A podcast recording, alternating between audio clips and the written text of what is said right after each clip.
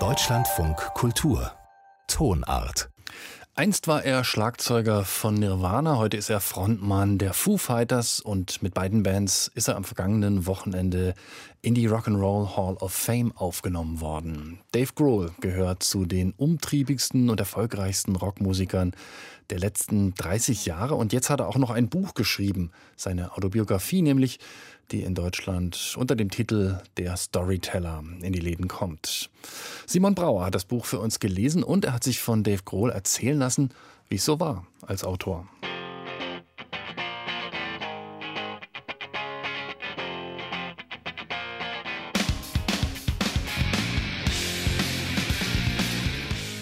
Der Raum explodierte in tausend Stücke. Körper überschlugen sich, jeder warf sich auf jeden, vor uns ein einziges Meer aus Jeans und verschwitztem Flanell. So erinnert sich Dave Grohl an den 17. April 1991.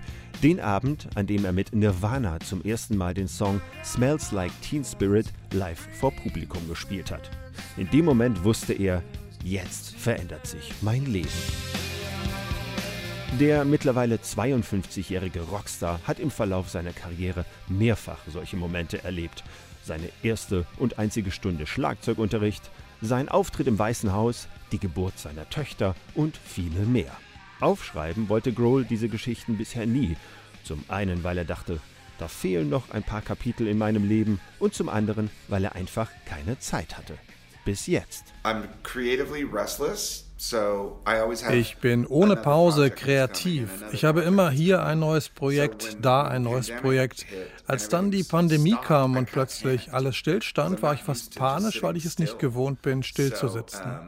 Das war wirklich die größte Inspiration für das Buch, dass ich endlich Zeit hatte, um mich hinzusetzen und loszulegen. Und es hat mir sehr viel Spaß gemacht. Ich habe es sehr genossen.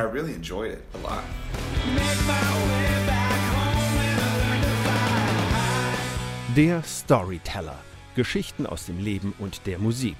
So heißt das Buch von Dave Grohl, in dem er sein Leben in einer Sammlung von Kurzgeschichten zusammenfasst. Schnappschüsse, wie er sagt, aus der Vergangenheit und der Gegenwart. Ein Geschichtenerzähler sei er schon immer gewesen, das habe er von seinem Vater. Der war Journalist, politischer Redenschreiber und auch derjenige, der regelmäßig E-Mails von zu Hause geschickt hat, wenn der Sohn auf Tour war. I think I was learning to write through him. Ich glaube, durch ihn habe ich das Schreiben gelernt. Er hat mir seine Geschichten geschickt und ich konnte darin seine Stimme hören. Darum wollte ich, dass er meine Stimme auch in meinen Geschichten hört. Das war die einzige Lehrstunde, die ich hatte im Schreiben und ich weiß nicht, ob ich es richtig mache oder nicht, aber ich mache es einfach. Ich probiere so lange, bis ich es kann. Ich mache es so, wie ich es für richtig halte.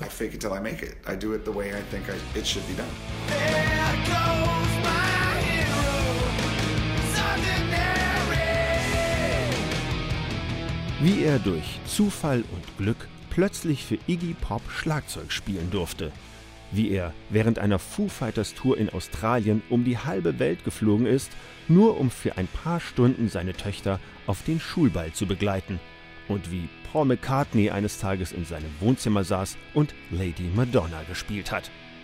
Die meisten Geschichten, die Dave Grohl in seinem Buch erzählt, sind lustig, abenteuerlich und manchmal kaum zu glauben. Aber Grohl lässt auch die dunklen Kapitel seines Lebens nicht aus. Er schreibt vom Tod seines Vaters, vom drohenden Herzinfarkt durch übermäßigen Kaffeekonsum und von der schwierigen Zeit, nachdem Nirvana-Frontmann Kurt Cobain sich das Leben genommen hatte. Das war die letzte Geschichte, die ich geschrieben habe, weil ich Angst davor hatte. Ich wusste, was ich schreiben wollte. Ich wollte die emotionale Erfahrung beschreiben, also was passiert, wenn man jemanden verliert? Wie trauert man? Wie geht man mit Verlust um? Alle machen es anders. Es gibt keine Anleitung dafür. Es war schwer, das zu schreiben. Yeah, so it was hard to do.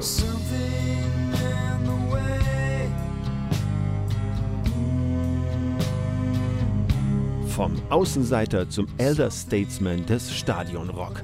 In Der Storyteller beschreibt Dave Grohl äußerst unterhaltsam seine Reise durch die letzten 50 Jahre Rockmusik.